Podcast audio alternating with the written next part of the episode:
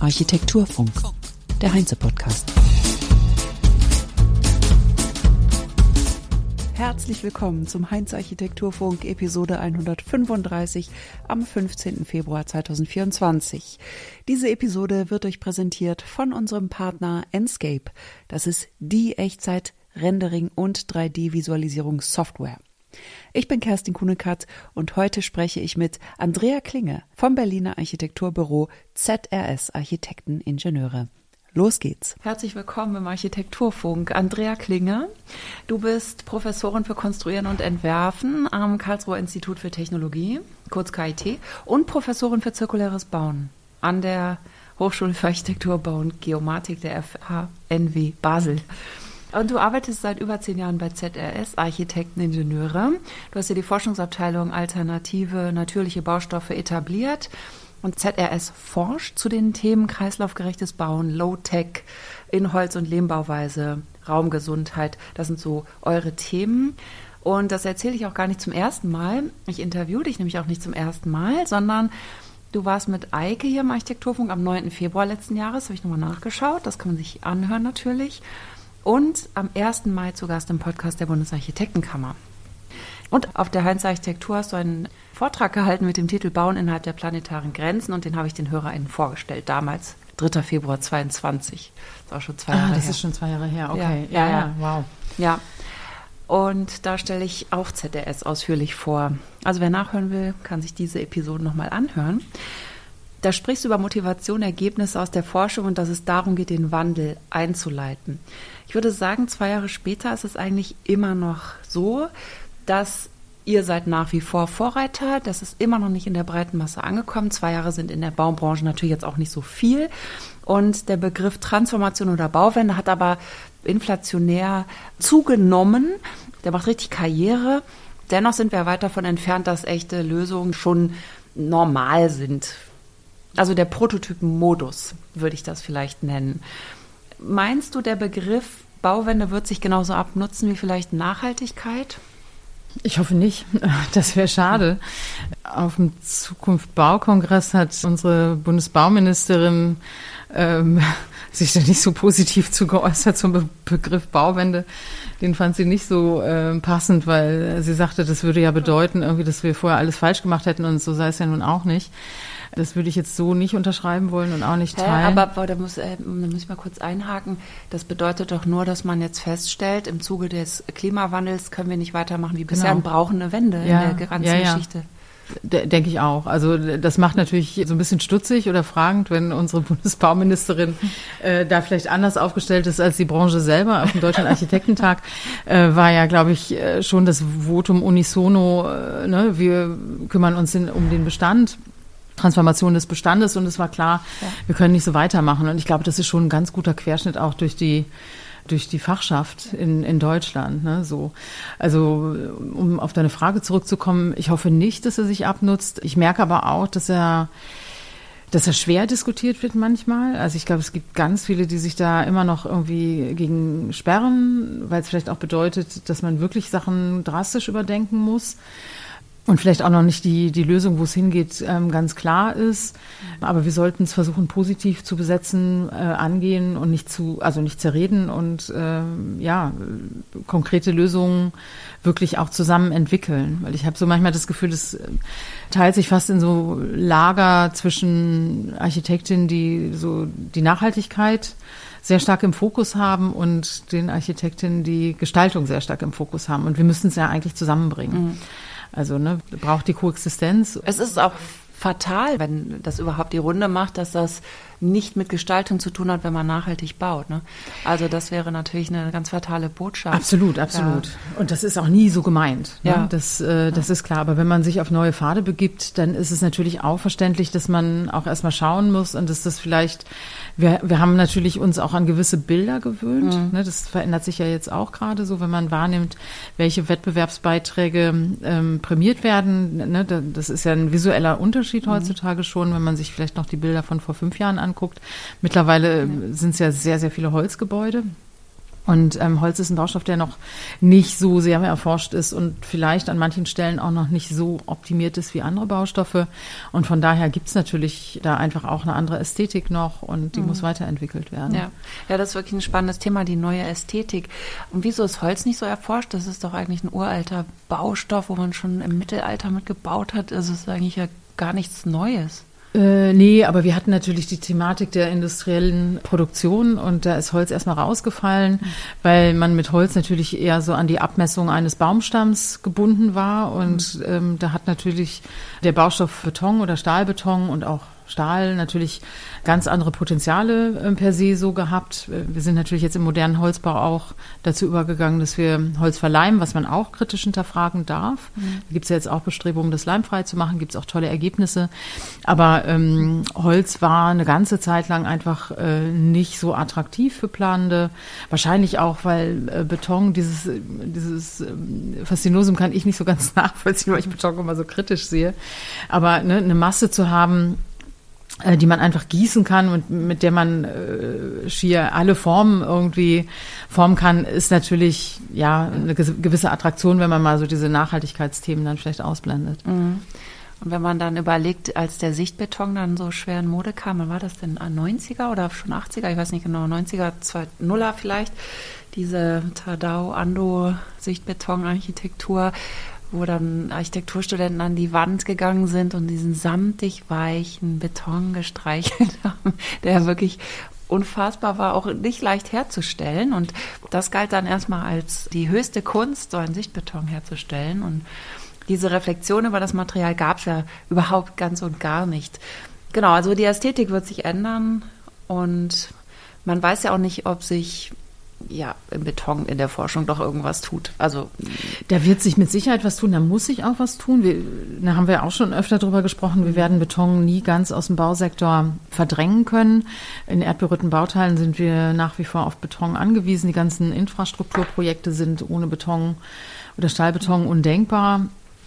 Klar gibt's auch tolle Projekte im Brückenbau, in Holzbauweise, aber ne, die Leistungsfähigkeit von Stahlbeton ist natürlich deutlich höher als die, die von Holz an der Stelle. Mhm. Aber ne, es, es muss sich äh, verändern und ähm, die Betonbranche darf jetzt auch mal so ein bisschen Gas geben. Die haben auch ja, doch etwas gewartet, bis sie mit der Transformation angefangen haben. Verstehen ja. natürlich jetzt aber auch, dass ähm, dass, äh, dass sie natürlich auch im Fokus stehen und ähm, es gibt viele Teams, die dran forschen. Und das sollte man auch nicht kleinreden. Ja. Man sollte aber trotzdem auch genau hingucken, was die Ergebnisse sind. Und so ein paar Sachen sehen wir auch kritisch, so im Sinne von kreislaufgerechten Konstruktionen. Ähm, äh, hatten wir letztens ein Panel auch auf dem Deutschen Architektentag, wo dann vorgestellt Architekt wurde. Architektinnentag heißt es jetzt offiziell. Offiziell. Offiziell, okay. das ist wirklich der Super, Deutsche Architektinnentag. Deswegen sage ich es nochmal, weil das ist natürlich eine Entwicklung auch. Genau, und da wurde, wurden halt kreislaufgerechte Konstruktionen vorgestellt äh, auf Basis von äh, Carbonfaserbeton. Und dann haben wir halt wieder ein Produkt, was man am Ende nicht trennen kann und was man dann irgendwann auch als Sondermüll bezeichnen muss. Und das ist natürlich schon die Frage, ob das dann in die richtige Richtung ja. geht. Ich glaube immer, die versuchen immer mal irgendwas so zu verkaufen.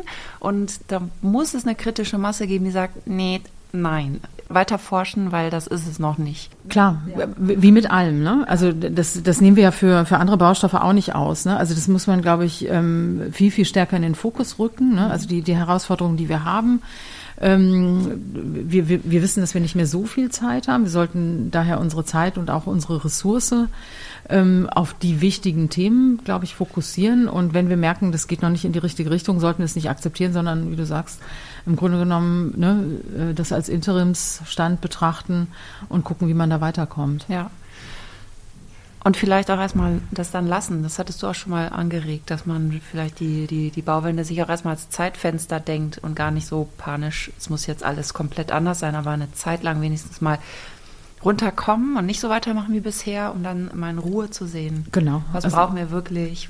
Wie geht's weiter? So. Nee, absolut. Gerade auch Thema ähm, Abriss. Ne? Das, äh, was da ja. gerade zurzeit gemacht wird, wenn man da einfach mal die Pause-Taste drücken würde, würde das äh, dem Gebäudebestand gut tun und äh, auch unserem CO2-Budget und dem Ressourcen. Also das geht nach wie vor weiter wie bisher, also immer noch? Äh, leider ja. Ähm, Okay. Da gibt's viele Projekte, wo sich ja auch Initiativen bilden. Wir waren äh, letzte Woche Sonntag oder vorletzte Woche äh, an das Urania, äh, eine tolle Initiative, die sich um die ähm, Gebäude von Werner Düttmann bemühen, dass die nicht abgerissen werden, abgebrochen werden. Ähm, äh, tolle Kultur, ja, Bauwerke für, für die Stadt Berlin. Und da wissen wir noch nicht genau, wo die Reise hingeht. Und das ist eigentlich nicht mehr zu vertreten, dass so ein Gebäude noch abgebrochen wird. Mhm. Ist wunderbar nachnutzbar, hat die Initiative gezeigt. Es geht natürlich um eine Nachverdichtung äh, im Bestand, das haben die auch wunderbar gezeigt.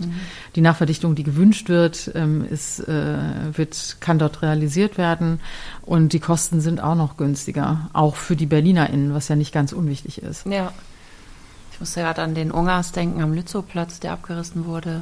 Ist ja auch noch nicht so lange her. Nee, nee, nee, genau. Es gibt viele Beispiele, ne? Und Wir können ja mal anhand eurer Projekte über eure Arbeitsweise sprechen. Also wie ihr eigentlich, du, du lehrst ja nicht nur, du forschst nicht nur, sondern ZRS baut ja auch richtig. Also ihr, es gibt ja Synergien zwischen den Feldern. Und das Projekt Coconi One, das ist in Pankow, französisch Buchholz im Norden von Berlin. Das wird gerade gebaut, ne? es wird gerade gebaut, ist Ja. auf der Baustelle, ganz spannend. Genau. Ja.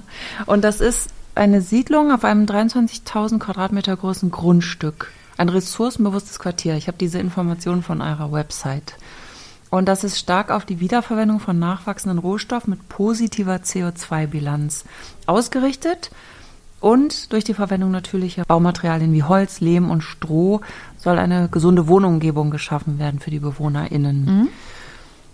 Und die 80 Häuser sind das, werden reversibel und rezyklierbar konstruiert und auf Verbundmaterialien und Bauweisen bewusst verzichtet.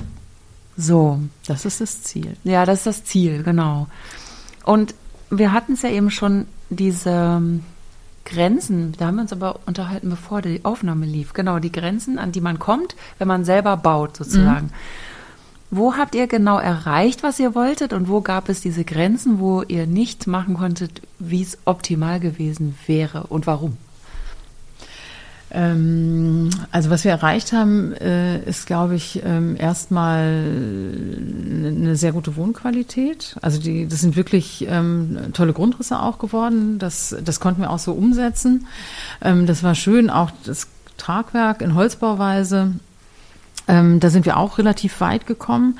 Wir hatten uns dann für die Innenräume noch ähm, Lehmputze vorgestellt und äh, zum Teil auch, glaube ich, Lehmplatten mit drin gehabt. Und ähm, da hat dann irgendwann leider doch die Kostenschere so ein bisschen gegriffen. Das ist ja oftmals das Problem, dass gerade wenn es dann an den Innenausbau geht und die Baukosten ähm, dann vielleicht doch, äh, ne, wir haben Baukostensteigerungen in den, in den letzten Monaten natürlich auch zu spüren bekommen, dass dann doch nochmal irgendwie drüber geschaut wird und solche Sachen dann leider doch rausfallen. Das ist bei dem Projekt jetzt auch der Fall. Ähm, Das heißt, Trockenbau mit Gipskarton werden ganz konventionell, da konntet ihr auch nichts. Nee, nicht ganz so konventionell, aber konventioneller. Also ne, Gipskarton ist natürlich, das wäre das konventionellste, aber wir machen zumindest eine Gipsfaser, die für diesen Low-Tech-Ansatz, den wir immer wieder verfolgen, ähm, äh, besser ist, weil sie halt mehr Feuchtigkeit speichern kann. Aber es ist halt kein Lehmprodukt. Ne, also was wir natürlich auch immer wieder versuchen, ist den Lehm in die Breite zu bringen, ähm, weil wir wissen, wie gut er fürs Raumklima ist. Und wir bringen, verbringen einfach mal 90 Prozent unserer Zeit äh, in Gebäuden. Und Wie viel teurer ist der Lehm nochmal? Also anderthalb Mal so teuer oder mehr? Nein, nein, nein, anderthalb Mal nicht. Ähm, oh, ich habe jetzt keine aktuellen Zahlen. Ich würde vermuten, aber das ist jetzt, nee, ich würde vermuten 20 Prozent. Okay. Ne, so, ähm, wir versuchen das halt auch anders zu argumentieren, dass wir sagen, ähm, und da haben wir hier im Büro auch mal so eine experimentelle Studie gemacht. Ähm, wir hatten eine Büroerweiterung, die wir nur temporär, temporär nutzen konnten, wo wir ähm, Trennwände aufgestellt haben und haben das mit Lehmbauplatten gemacht, also eine Holzkonstruktion mit Lehmbauplatten und mit Lehmputz verputzt.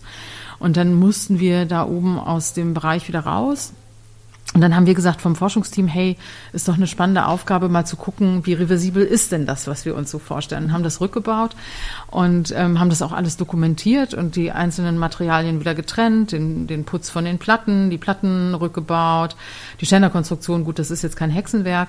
Ähm, Christoph Ziegert bei uns aus dem Büro hat die Platten begutachtet, also in Augenschein genommen und äh, ne, hat gesagt, die kann man wieder verwenden.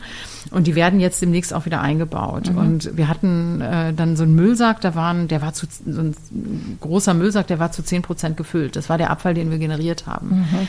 Na, so, also, und, und das ist das, wo wir sagen, ähm, wenn ihr zu Anfang mehr investiert, dann habt ihr aber nachher wirklich wieder ne, äh, ein Produkt oder einen Baustoff, den ihr wieder verwenden könnt, äh, wenn ihr doch mal irgendwann umbaut.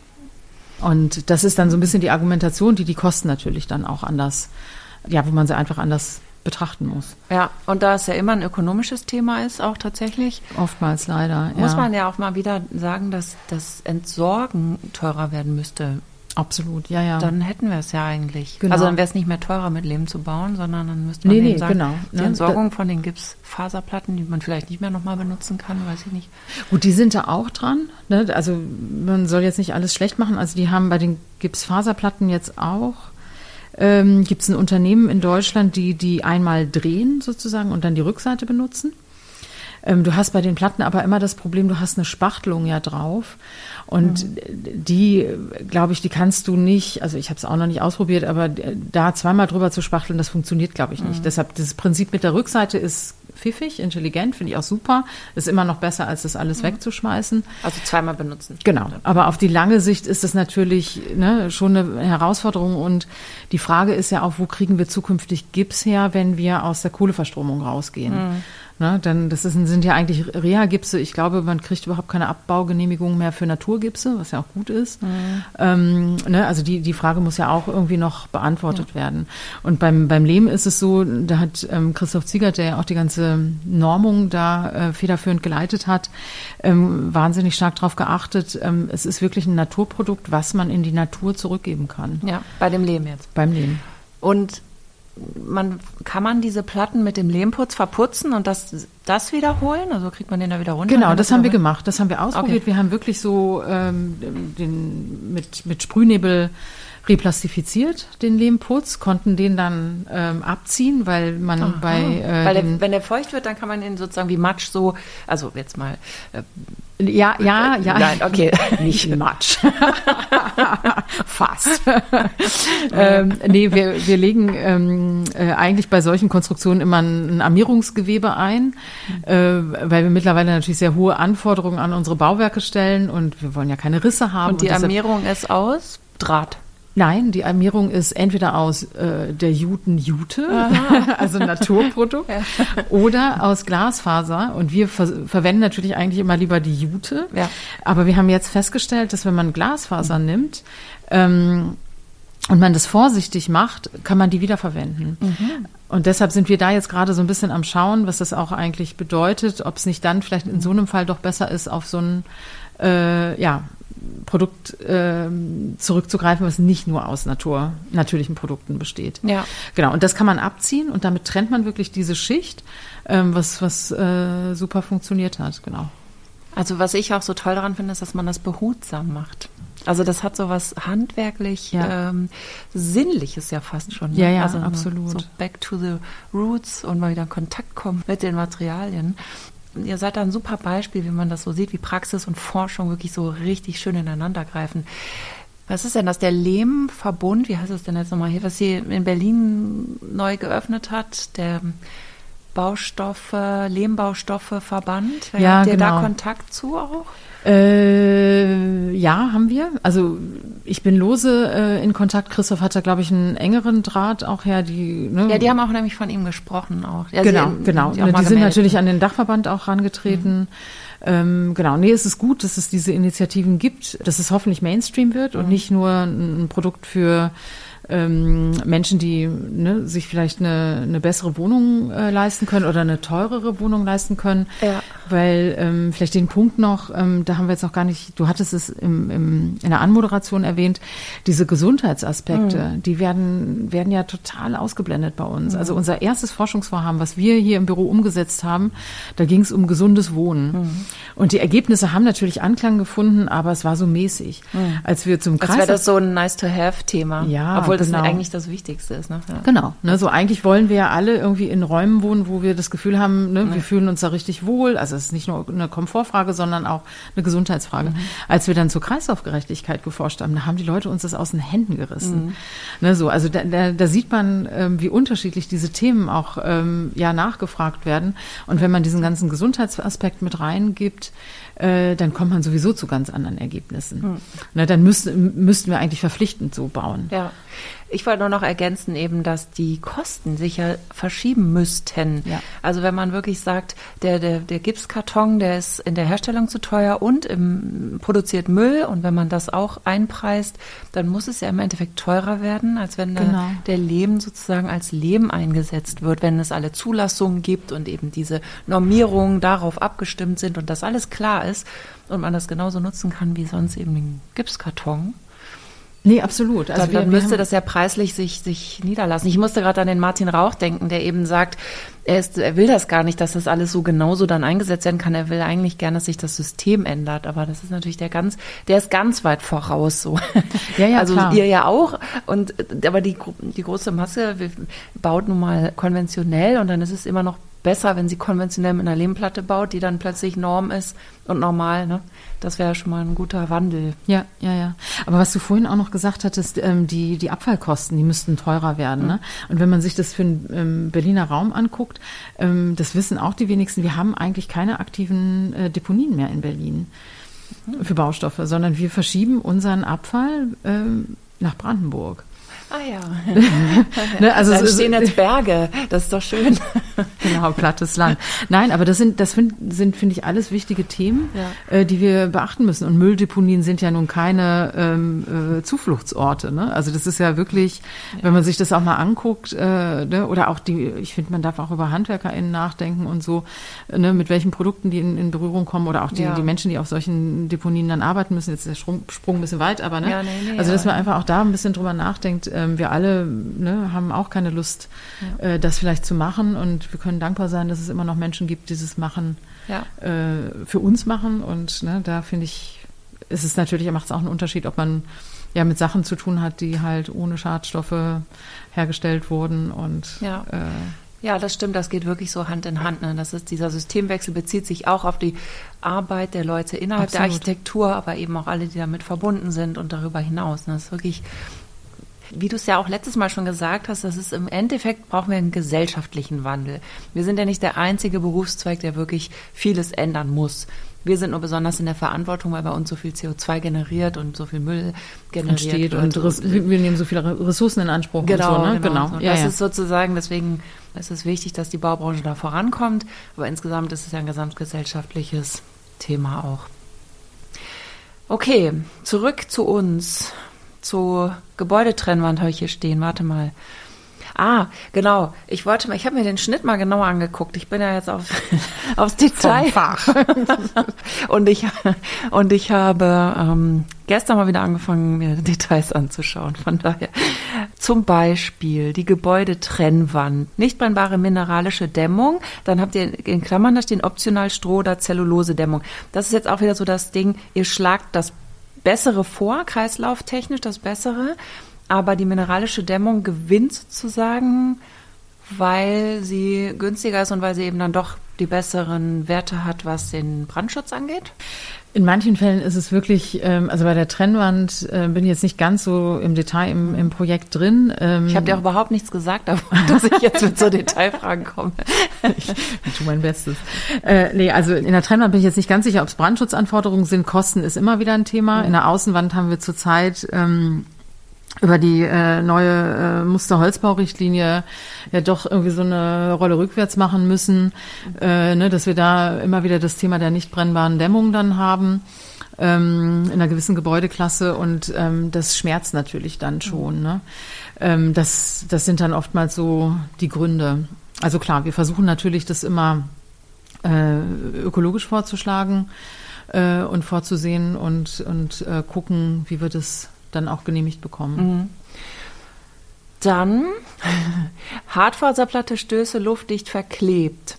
Das fand ich nur so interessant, den, den Begriff verklebt, weil, weil ja sozusagen alle sagen, wir wollen ja nicht mehr, ne? Verkleben. Ja, ne? Und, und rückbaubar sein und so weiter. Aber man kommt wahrscheinlich gar nicht drum herum im Detail, wenn man wirklich, also wenn man jetzt mal sich das genau anschaut, kann man ein Gebäude so bauen, dass man es, also unzerstörbar, dass jedes Detail nicht zerstört wird, wieder zurückzubauen ist. Wo stehen wir da?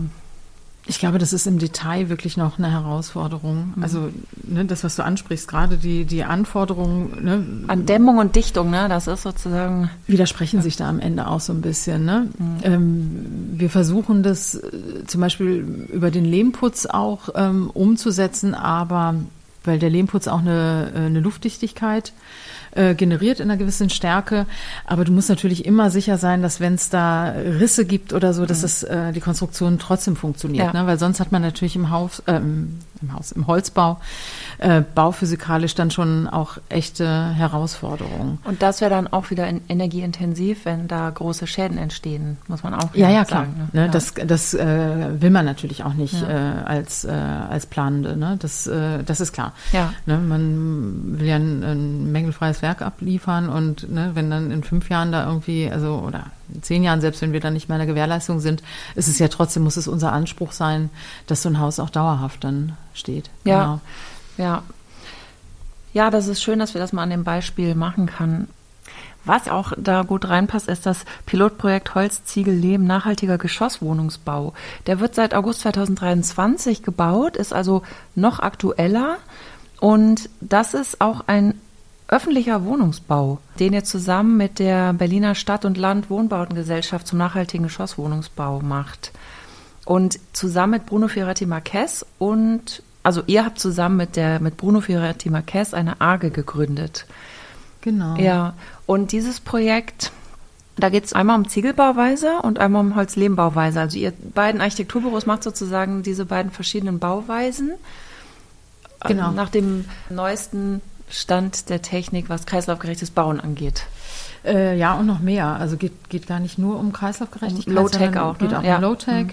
Und ähm, die Stadt und Land hatte das damals ausgelobt. Das war ein spannendes Verfahren.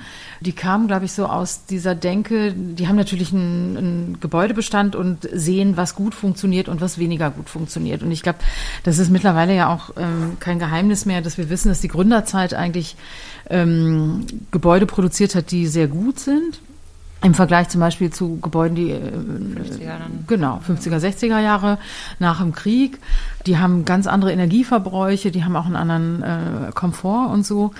Und das war so deren Bestreben. Und ähm, ich habe den Geschäftsführer immer noch im Ohr in einer der ersten Besprechungen, Herr Malter, der sagte, wir haben eine Verantwortung. Das fand ich super. Mhm. Er sagte, wir können nicht mehr so weitermachen. Und er steht für die Abrüstung im Bausektor. und ich fand es irgendwie so einen ganz passenden Begriff, weil wir rüsten überall, also das ging um die Gebäudetechnik auch, ne, diese ja, Frage. Ja, wir rüsten ja. immer weiter auf und immer komplexer. Ne? Also es ist ja auch das, was ähm, das einfach bauen genau, sagen, was ne? Florian Nagler mhm. und die Teams Thomas Auer da äh, ne, ähm, versuchen umzusetzen. Ja, und die äh, Bundesarchitektenkammer setzt sich sozusagen auf der politischer Ebene dafür ein, dass genau. Gebäudetyp E sozusagen genau, genau. die, die ne, Hürden das, runterschraubt. Ja, und ähm, deshalb haben die dieses Projekt so ausgeschrieben, dass sie gesagt haben, okay, die Gründerzeit, welche Materialien hatten wir da? Da hatten wir eigentlich, ähm, ich sage jetzt mal Holz als erstes, das Holz, den Lehm, aber auch den Ziegel. Und wir haben damals weiß ich noch, haben wir in der Besprechung ähm, gestanden, haben gesagt, aber Ziegel können wir ja gar nicht. Ne? Wir bauen keine Ziegelhäuser. Also von mhm. daher brauchen wir da jetzt auch nicht mit anfangen. Und so sind wir auf ähm, Bruno Fiorette Merques gekommen, was eine tolle ähm, äh, ja, Arbeitsgemeinschaft auch ist. Es, es macht wirklich unglaublich mhm. viel Spaß. Und ähm, die Entwicklung ist die, dass wir zwei ähm, baugleiche Häuser haben, weil wir die auch monitoren wollen, so dass wir jetzt nicht unterschiedliche ähm, Volumen und genau, ja, genau. Ne? Sonst ist es mit der Vergleichbarkeit schwierig. Und in beiden Häusern kommt der Lehm vor, also mhm. sowohl im Holzhaus als auch im Ziegelhaus. Also innen als Innenputz sozusagen. Genau. Äh, und ähm, nee, wir haben, ich weiß gar nicht, ich bin gerade nicht auf dem ganz letzten Stand, was die Decken angeht. Mhm. Ähm, da sind wir auch noch am Schauen, ähm, äh, wie da mit Lehm ähm, agiert wurde oder wird. Ähm, genau, und dann, dann spielen halt so äh, Themen wie äh, Grundrisstypologien äh, eine Rolle. Da hat ähm, Bruno Fioretti Merques haben da sehr viel ähm, Recherchearbeit auch geleistet und ne, in diesen ähm, Typologien dann auch wirklich Innovationen gebracht. Ähm, ne, wir haben eine, eine Quadratmeterfläche von 22 Quadratmeter pro Kopf, mhm. was wahnsinnig gering ist. Mhm. Wir haben eigentlich im Durchschnitt äh, zurzeit 48. Ja. Das war zum Beispiel auch ein Ansatz zu sagen, ähm, ist jetzt auch nicht neu, ne, aber der Fokus auf Gemeinschaftsflächen und Individualflächen zu verkleinern, um halt den Fußabdruck zu verringern. Aber 22 Quadratmeter pro Kopf ist schon auch echt sportlich, sind aber trotzdem schöne Grundrisse. Mhm. Ähm, ist da jetzt denn prozentual die Gemeinschaftsraum Quadratmeter, sind die damit draufgerechnet? Nee. Doch, das ist alles. Also Ach, echt? ja, ja. Cool. super. Ja, ja, ja, das, ist, das ist wirklich ist, ein toller, tolles Ergebnis. Genau, das ist ein tolles Ergebnis. Muss man jetzt auch gucken, wie das in der, in der Praxis funktioniert. Also ähm, das finde ich auch mal total wichtig, nur zu sagen, hey, wir haben jetzt eine tolle Zahl erreicht. Dann muss man natürlich nachher nochmal ne, schauen. Auf ne? jeden Fall. Genau. Ja. Ne? So. Wann ist das denn fertig? Ähm, oh, das kann ich gar nicht sagen. Die Bauzeit hat sich, äh, sorry, die, der, der Start hat sich verschoben. Also in August, da haben wir die äh, Webseite wahrscheinlich nicht mehr aktualisiert. aktualisiert. Ähm, ist es jetzt nicht geworden, es ist später losgegangen. Mhm. Und ich weiß gar nicht, wir haben, denke ich, 18 Monate, 20 Monate Bauzeit. Mhm. Also wenn man jetzt sagt, aber es ist schon losgegangen. Es ist losgegangen, ja. genau. Also man kann sagen, genau. Äh, vier, für Mitte 25 um den Dreh rum genau. könnte sein. Ja. ja. ja, Und was ganz schön ist, das Ganze wird ähm, begleitet äh, durch drei Universitäten. Mhm. Deshalb müsste man jetzt auch nochmal das Büro Hausladen erwähnen, die mhm. auch als ähm, äh, Planende dabei sind, um die Gebäude, also die Klimakonzepte für beide Häuser zu machen, im Sinne von Low-Tech. Ist ein TGA-Fachplaner oder was ist das für ein Büro? Ja, die machen eigentlich Klimadesign. Die mhm. sitzen in München, ähm, gegründet von Gerhard Hausladen, der auch an der TU München äh, lange gelehrt hat. Mhm. Und dann hat sich einfach auch der, die Schnittstelle in die Hochschulen ergeben. Also die Uni Stuttgart ist dabei, die TU Braunschweig mit Elisabeth Endres mhm. und dann Eike übers Natural Building Lab. Und die haben unterschiedliche mhm. Schwerpunkte die sie bearbeiten. Und die Idee ist, dass wir in der Forschung Sachen erarbeiten, die dann in die Planung einfließen können. Mhm. Das klappt nicht immer eins zu eins. Manche Sachen müssen wir, glaube ich, dann auch parken fürs nächste Projekt, ja. weil das ne, zu streamline ist natürlich nicht ganz so ja. einfach, aber äh, viele der Sachen konnten wir so halt auch äh, umsetzen. Ja, spannend. Genau, nee, das ist, äh, wird toll. Und vor allem auch so dieses Thema, es gibt geförderte Wohnungen in den Häusern. Das ist jetzt nicht der überwiegende Teil, aber das war halt auch der Anspruch der Stadt und Land, den Versuch zu starten, das auch in die Breite zu bringen. Mhm.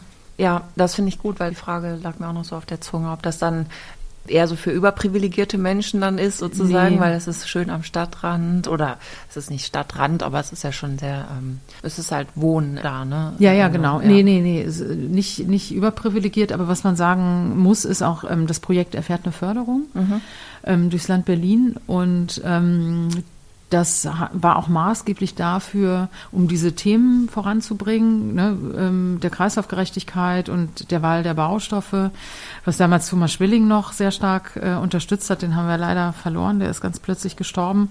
Der war in der Berliner Senatsverwaltung mhm. und hat, hat sich wirklich wahnsinnig für diese Themen eingesetzt. Mhm. Und aber trotzdem finde ich es wichtig, ähm, dass wir solche Piloten bauen. Mhm. Und wir merken das immer, wenn wir das vorstellen auf irgendwelchen Vorträgen oder so, es gibt so viel Nachfragen dazu, weil so viele ja, Bauschaffende wissen, dass sie was ändern mhm. möchten. Und es ist natürlich immer einfacher, sich das auch mal angucken zu können. Ja. Ne?